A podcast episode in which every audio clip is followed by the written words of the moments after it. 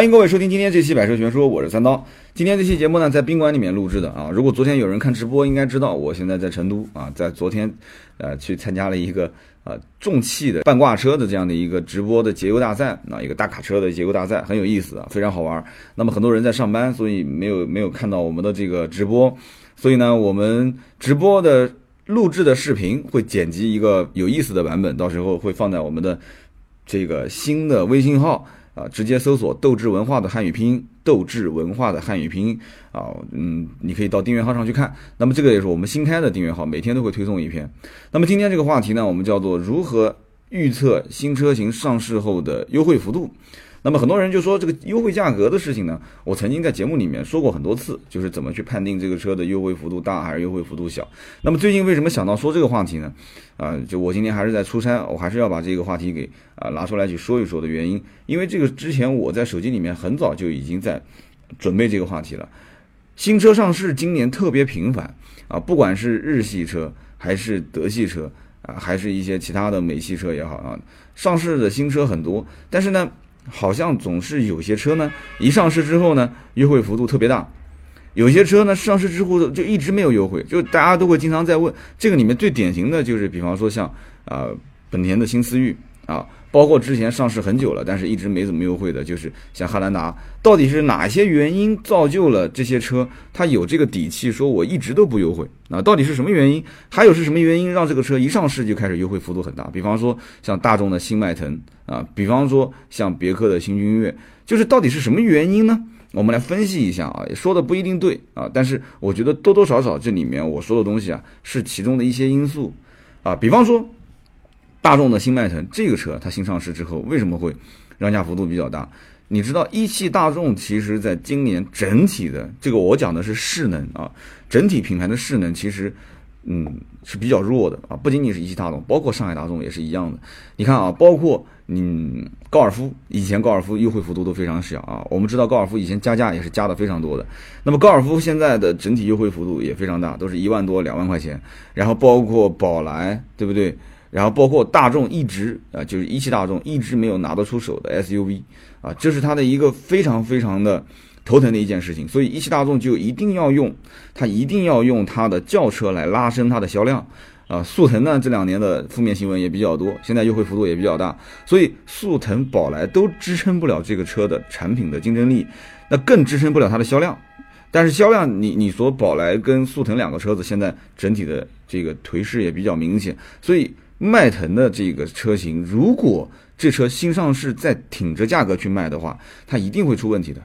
啊，同级别的你也知道，帕萨特、迈腾，大家都都都无所谓买哪个车嘛，只要优惠幅度差不多就 OK 了。那至于说像现在的车评人讲的说这是一个大换代车型，对吧？这车型从啊第几代换到第几代，就这些东西老百姓其实真正了解的不多啊。你你说从以前的 PQ 到现在的 MQB，你说这两个平台之间有多大的区别，多大的好处？就老百姓更多的可能就知道。我我坐在这个车子里面，发现哦，这个车更宽敞了啊，这个车可能配置更高了，嗯，造型上来讲，嗯，哎，我还是挺喜欢以前老老老的这种造型，所以大众自己也很清楚，所以它会降价，就产品整个的现在的势能不行，会造就一个新车投放出来之后，它的优惠幅度会非常快的就降到一定的程度。那么另外一个就是新品上市，还有一个就你得看老款车型是不是已经形成了真空期，怎么去理解这件意思呢？就是。就我们还是看通用跟大众这两个品牌，比方还是说大众的迈腾，大众的迈腾的新款上市之后，老款并没有说不卖。我现在在全国各地很多地方了解到，老款的迈腾还在仓库里面继续的销售。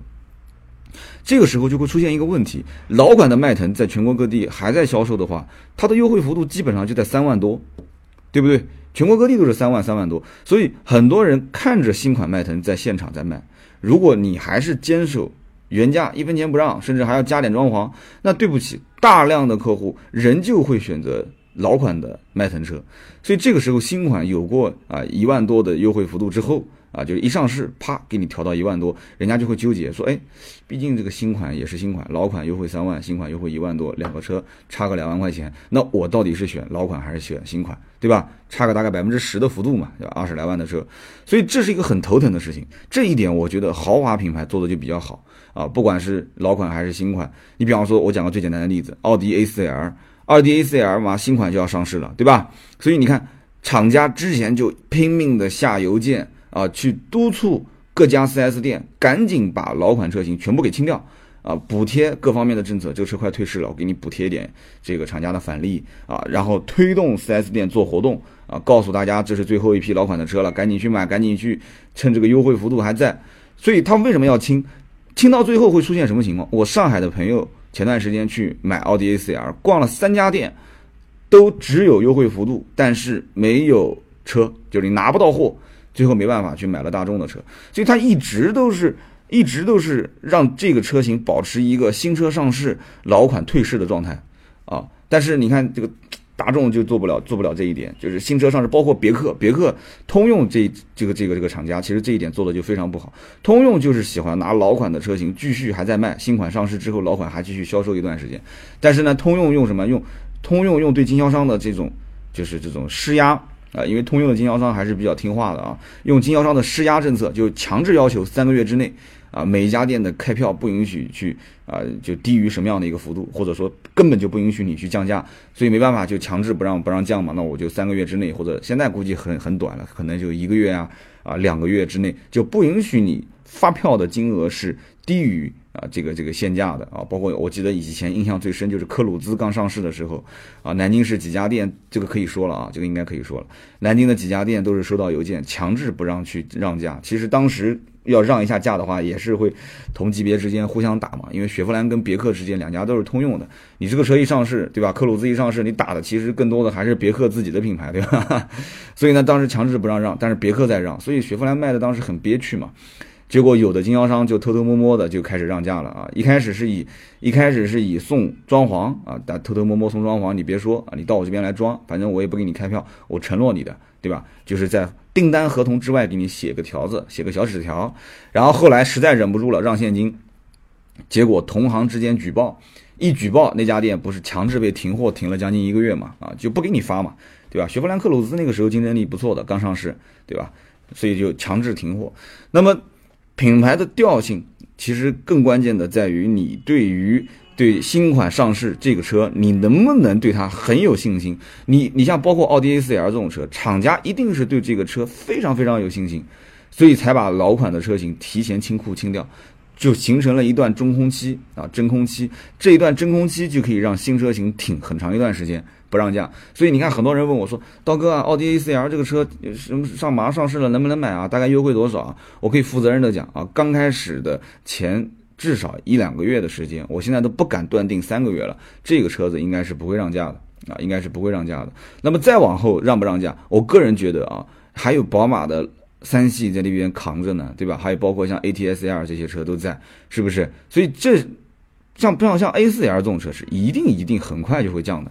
虽然说它中间抽空了啊，抽了一个中空期出来，可能让它挺一段时间。如果不抽中空期的话，我估计上来没多久就降了。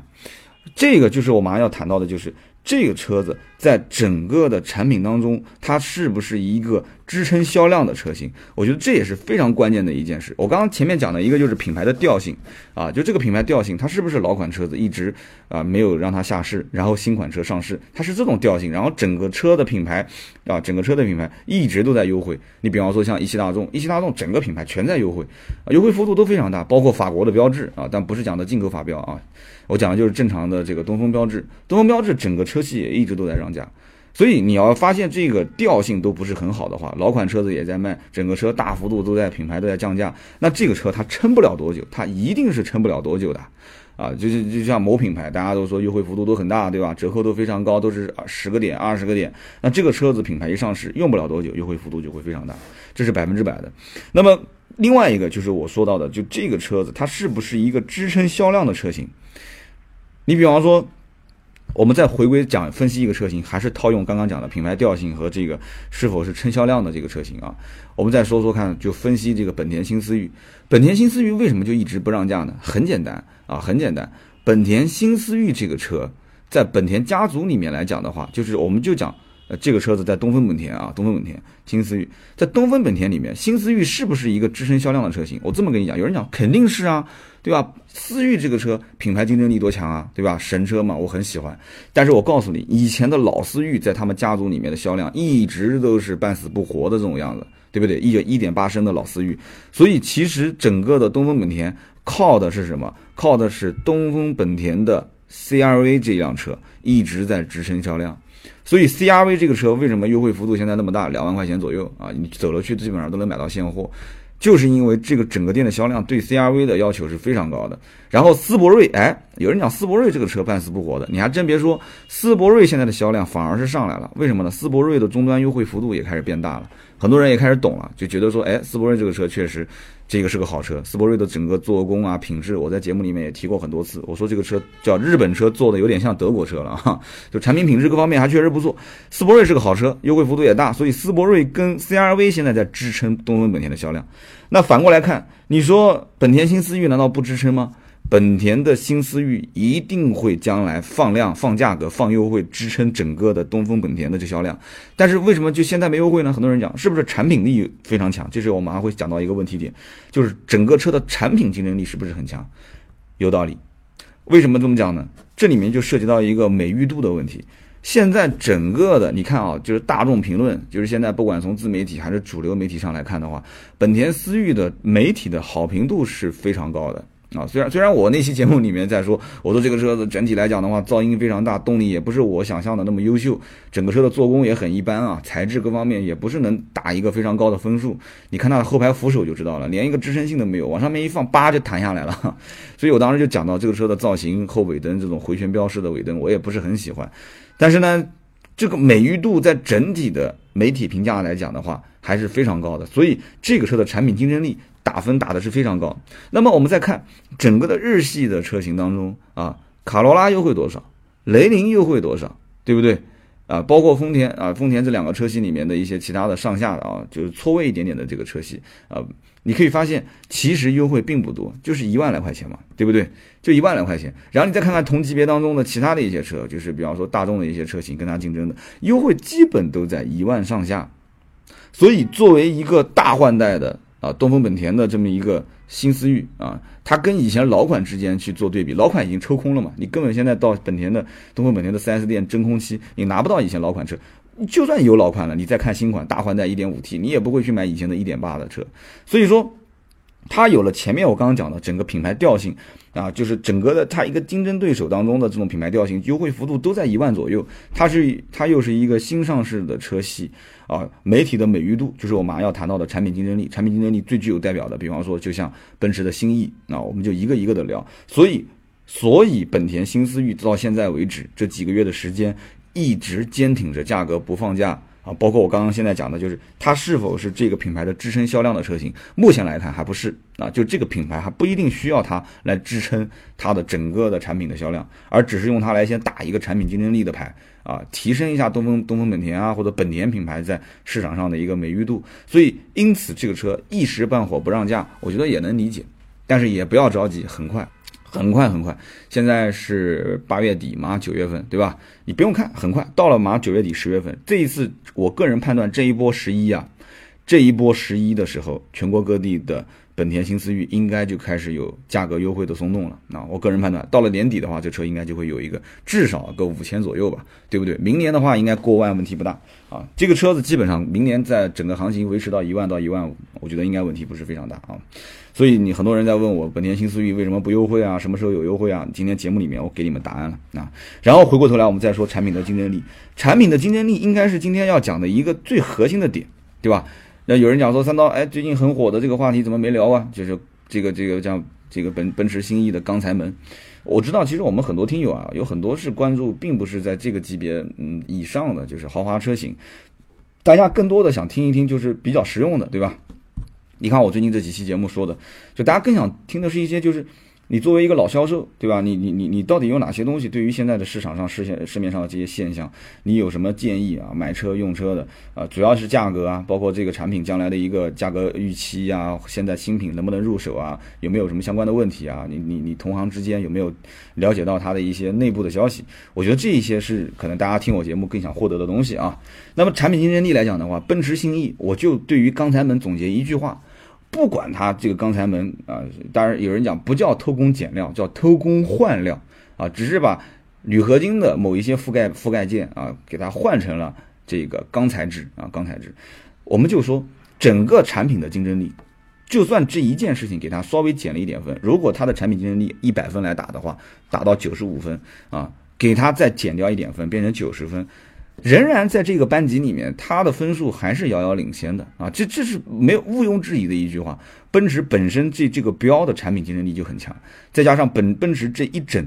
这就是现在这一整套的换代啊，从 C 到 E 到 S，大家都能看得见的。这这个产品的就是 CES 这一个级别，基本上甩了现在宝马跟奥迪啊，其他品牌我们就不说了，甩了好几条街。所以有人去黑黑它，我觉得也挺正常的啊。但是奔驰选择的并不是说啊，我闷声不说话。他还是在用很多的一些主流媒体去反击啊！我看到很多主流媒体现在说话都是在帮奔驰去去圆这一件事情，但是减确实是减了啊，这个毋庸置疑。但是换换句话讲，宝马没减嘛，对吧？宝马的后悬挂其实很早就已经跟国外不一样了啊，宝马三系的后悬挂啊，很多东西其实都在。但是奥迪其实实话讲，奥迪除了加长以外啊，其实国内的配置我感觉比国外还要高一些啊，虽然价格卖的比别人要贵，但是。品质方面，我觉得应该差别不是很大，因为我当时看过很多的一些相关的报道，也没有说过说奥迪把一些车身材质跟国外做的有有什么区别啊。但是总体来讲的话，走性价比路线的奥迪，在品牌的竞争力上来讲，跟奔驰还是差了一个档次啊，甚至可能一个档次都不止。所以呢，奔驰的新 E 上市定价四三到四九啊，四十三万到五十万以内这个价格，基本上其实奔驰新 E 的这个优惠幅度啊。在很长一段时间内啊，应该不会太大。但有人讲说什么叫不会太大？你的意思是不优惠吗？我可以非常负责任的讲，这个级别的车子一定会有优惠。奥迪 A6L 跟宝马的五系其实完全可以在这个时间内去换代了，但是这个时间换代对于这两个品牌其实非常的不利的。为什么这么讲？奔驰新 E 刚上市，大家啊都是一致好评。这个车子我觉得真的是同时代竞争产品当中啊最有优势的。那么这个时候，如果奥迪 A6 一上市，或者宝马五系一上市，对不起，你撑不起，你撑不起现在啊能干倒这个奔驰新 E 的你的产品的竞争力，就你没有这么大的能量去撑得起的话，那奔驰新 E 直接给你啪啪打脸。那啪啪打脸的结果就是奥迪 A6 大换代。宝马五系大换代，我就是说，假使说啊，假使说大换代，紧跟着就是会被打的是鼻青脸肿，然后开始让价。这个让价幅度一让，你要知道，一个产品的大换代一紧跟着就是四年一个周期，那么这前后四年周期当中的话，日子就会非常非常不好过。所以你看，宝马五系不换，按而不表，就一直不换。宝奥迪 A6L 也是，咱们就不换代，哎，我们就一直给你啊。四万多、五万多、六万多的优惠幅度给你拉着扯着，对吧？现在宝马五系基本上都是十五个点啊，八五折左右，有的地方高配车型能谈到八折。奥迪 A 六基本上也在十五、十六个点上下，对不对？也是八四折、八五折给你往外抛啊。所以你你不你奔驰不是竞争力强吗？没关系啊，对不对？你竞争力强，我性价比好啊，对不对？所以这个时候奔驰新 E 用不了多久啊，我个人判断也是。基本上，我估计快的话，可能这次十一有些地方就坐不住了。但是这里面马上我会再提到一点，就是产品的产能，就是厂家的产能以及 4S 店的库存这两件事情是非常关键的。就是这个是一环套一环的，你要知道。刚刚我从第一个跟大家讲的品牌的调性，然后一直到产品的竞争力，再到品牌是不是这个车型是该品牌的称销量的车型，然后我一会儿再谈到这个产能跟库存的事情啊，所以。讲到产品的竞争力，产品的竞争力其实，奔驰新 E 算做的很强了。但是对不起，就同级别的两个竞争对手比较坏啊，比较坏。但是奔驰也干过这件事，宝马的七系换代，奥迪的 A 八换代，奔驰的 S 就一直忍着不换，哎，老子就是不换，就看你们俩玩儿，哎，等你们俩产品的这个新品周期啊，大家尝新鲜的这一批都已经过了以后，那奔驰 S 八一换代之后。大家都傻了，你要知道，奔驰其实真正这一次产品竞争力的提升，最开始的这个点就是新 S 上市，新 S 一上市一致好评，哇，就大家都说就同级别就是没有竞争对手啊，太狠了，因为 S 本身就是这个级别的标杆。然后 S 一丢出去之后没多久，叭，奔驰新 C 一上市，大家就开始很啊！哇，这简直就是就是一个小 S 嘛，对吧？就我结果也没忍住啊，兜里面钱也没捂住啊，我也我也我也把 C 给买回来了啊。然后现在啪上来一个新 E，所以 S C E 这样的一个上市的，就是这个节奏把握的也是非常好。S 上 C 上 E 上 E 这个级别，在我看就是属于该买的总归会买的。啊，就这个级别偏商用这一部分的老板都偏理性，而且这一部分的老板对于品牌的调性的认可度非常高。就是买 E 的这一部分人，可能对奥迪、对宝马，他会有自己的一些判断，所以他最终他他判断这个品牌调性适合自己。这个什么所谓的刚才门这件事情，他最多就是骂一骂，他就会骂，就是哎呀，我我的天呐，这个奔驰不厚道，但是他该付钱还是付钱。所以奔驰 S、C、E 这种上市的结构啊，上市的节奏，我觉得很多品牌应该学习一下。所以你看，某些品牌是。这一个系列大换代都是用家族车型，这大小其实都一样，但是先上一个像类似 C 这个级别的车，然后再上个 E 级别的车，然后再上个 S 级别的车。他的想法其实也很简单，先上 C 这个级别呢，我想去冲冲销量，然后再上 E，再上 S 这个级别。但是其实搞错了，这样的话对你的品牌伤害度是非常大。所以讲到产品竞争力啊，也讲到你的产品竞争力很强，但是你也得看竞争对手。如果真的是竞争对手被甩了好几条街，而且很快竞争对手要上新新款车型，马上要大换代啊！比方说，奔驰新 E 一上市，奥迪 A 六跟宝马五系紧跟着就开始放新闻了，说我们马上下个月也要上市。奥迪 A 六说，我下下个月马上也要上市。那对不起。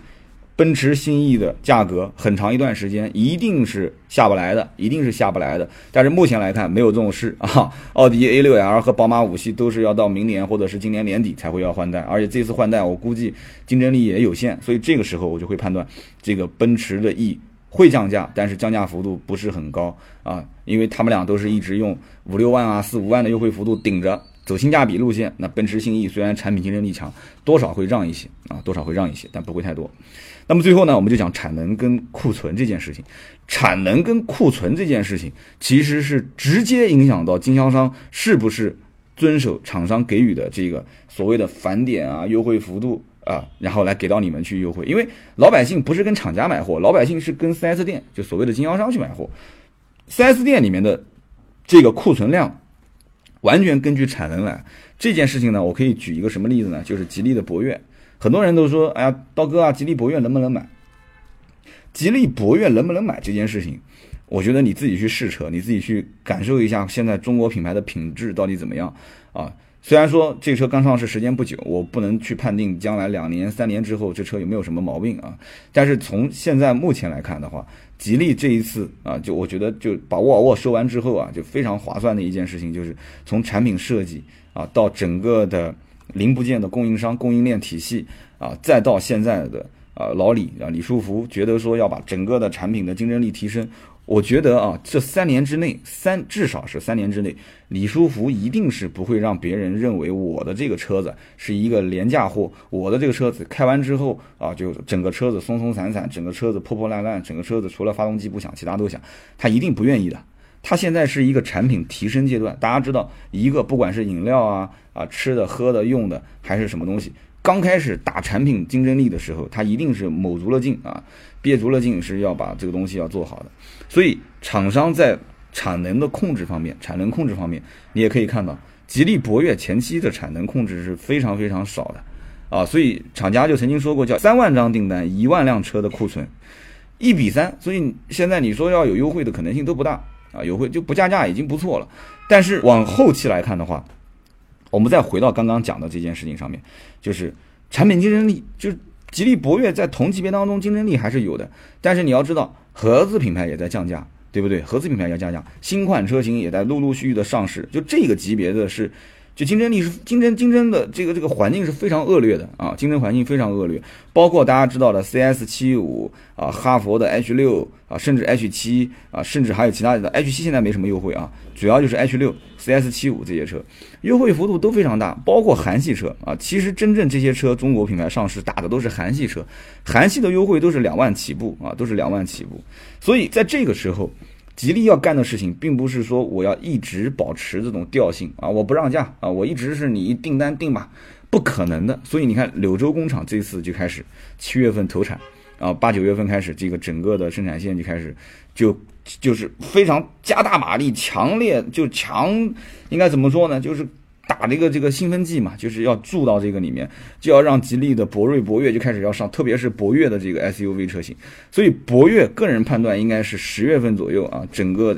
整个的产能就会开始要翻倍。产能翻倍之后，经销商的仓库里面你就会看到大量的吉利博越的车就过来了，就这个订单的消耗会非常快啊！就之前的，比方说有三万张订单，只有一万辆车，很快一个月之间，全国各地啪就会变成三万张订单，三点五万辆车。啊，当三万辆订单，三点五万辆车开始往各个地方的经销商去铺库存的时候，啊，那大家你就知道好日子就来了啊，好日子就来了啊！你们的要的优惠幅度也好，你们要的赠送装潢也好，什么各方面厂家的这个方面的一些贴息啦，各方面的活动就就很多了，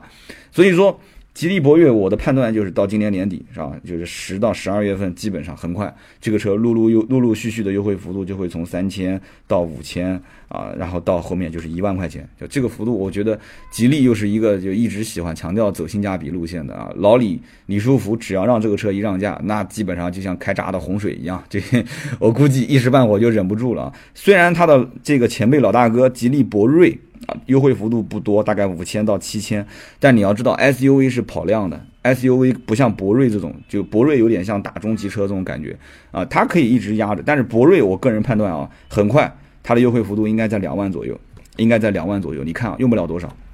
明年上半年一定是两万左右。吉利博越的话，应该在一万到一万块钱左右，要看要这个要看长城跟哈佛以及韩系车的优惠幅度会不会继续往下降。韩系如果两万降到三万，如果长城跟哈佛的优惠幅度从现在七千到一万降到一万五到两万，那对不起，博越一定是要跟进啊，一定要跟进。如果大家都能顶到一千七千到一万，那吉利博博瑞的这个优惠应该是在明年上半年一万块钱左右。那么现在没有，所以说我个人觉得啊，应该可应该是可以再等一等，可以再等一等啊，等到今年年底，不要那么早。你既然都已经忍到九月份了，你干嘛不等到十月份呢？再看看。那么整个的这些。情况我跟大家都讲了，是关于这个新车型上市之后啊，这个优惠幅度的一个预测，怎么去判断？我觉得讲的应该算还是比较条理清晰啊，比较全。那么最后再讲一个点，就是看整个产品在当地的受欢迎的程度。我讲个最简单的例子，就比方说在北方，北方的话，一汽大众是非常受欢迎的，哪怕就是捷达，哪怕就是桑塔纳，大家宁愿去买一个减配的桑塔纳和捷达，也不愿意去买一个啊乱七八糟的品牌啊，特别是一些日系品牌，我不愿意啊，所以。北方人大多数开的一汽大众啊，南方呢都比较偏通用啊，不管是呃，这这这包括通用，包括斯柯达啊，就特别是以上海为例，上海就特别喜欢买斯柯达这个车。那么通用呢啊，别克啦、雪佛兰啊，在南方也是比较多，包括像日韩系车，日韩系车呢一般是西南啊西部这一带啊，就日就就日系车会比较多。所以说各地的。呃，对车系品牌国别的受欢迎程度不一样，也会有一些影响。但这个对于新车型上市呢，我觉得啊，就是影响呢幅度不是很大，这是一个大的趋势。啊，新车型上市什么时候会让价？再回归到我们刚刚之前讲的这几个点上，我觉得就是很关键了。啊，整个的产品的竞争力啊，品牌的调性啊，产能和库存啊，啊，媒体的美誉度啊，是不是这个品牌当中最支撑销量的车型？这个很关键。好了，今天聊了这么多，我在我在我在宾馆啊，我马上一会儿还要赶飞机，我不知道赶得上吗？现在是八点十分，我是十点半的飞机，我要赶紧去去一个小时的车程去赶飞机了啊！今天有点嘈杂，对不住各位了。听到最后的都是铁粉啊！最近一段时间呢，我也在思索，就是我们现在做的东西呢比较多，我们到底怎么去把我们的社群给做做好？怎么把我们的也是产品的竞争力嘛，就是把我们的音频内容或者说是是我们的小短视频内容把它做做好，啊，去掉一些没有用的东西啊。我们尝试了很多，包括直播啦、短视频啦、音频啦，啊，我们现在的图文也很多啊，对吧？我们要去掉一些，我个人感觉可能暂时对于我来讲精力有限啊，可能不太适合做的东西，集中去做我比较擅长的东西，然后呢。呃，就像分析今天的产品竞争力啊、环境因素啊，对吧？呃，这个一些细节，大家想跟我聊天，将来我们也会在 QQ 群里面跟大家去聊天啊。我觉得说我们的整个的社群要好好好好的调理一下了。呃，提前跟大家说一下啊，我们将来的整个的社群，现在能接触到的很多论坛啦、APP 啊，啊，包括我们的这个微信的客户端，对吧？以前一直是服务号，现在是订阅号了啊。服务号还在用，订阅号也有。对了，推一下我们的订阅号吧。我们的订阅号直接搜索汉语拼音斗志文化，汉语拼音全拼啊，斗志文化，你搜一下，每天推一篇文章给你。我今天说到的这些东西啊，我每周一都会出一篇叫“刀刀优惠”，分析市面上最热销的啊每个级别当中的十款车型。但是我后来发现。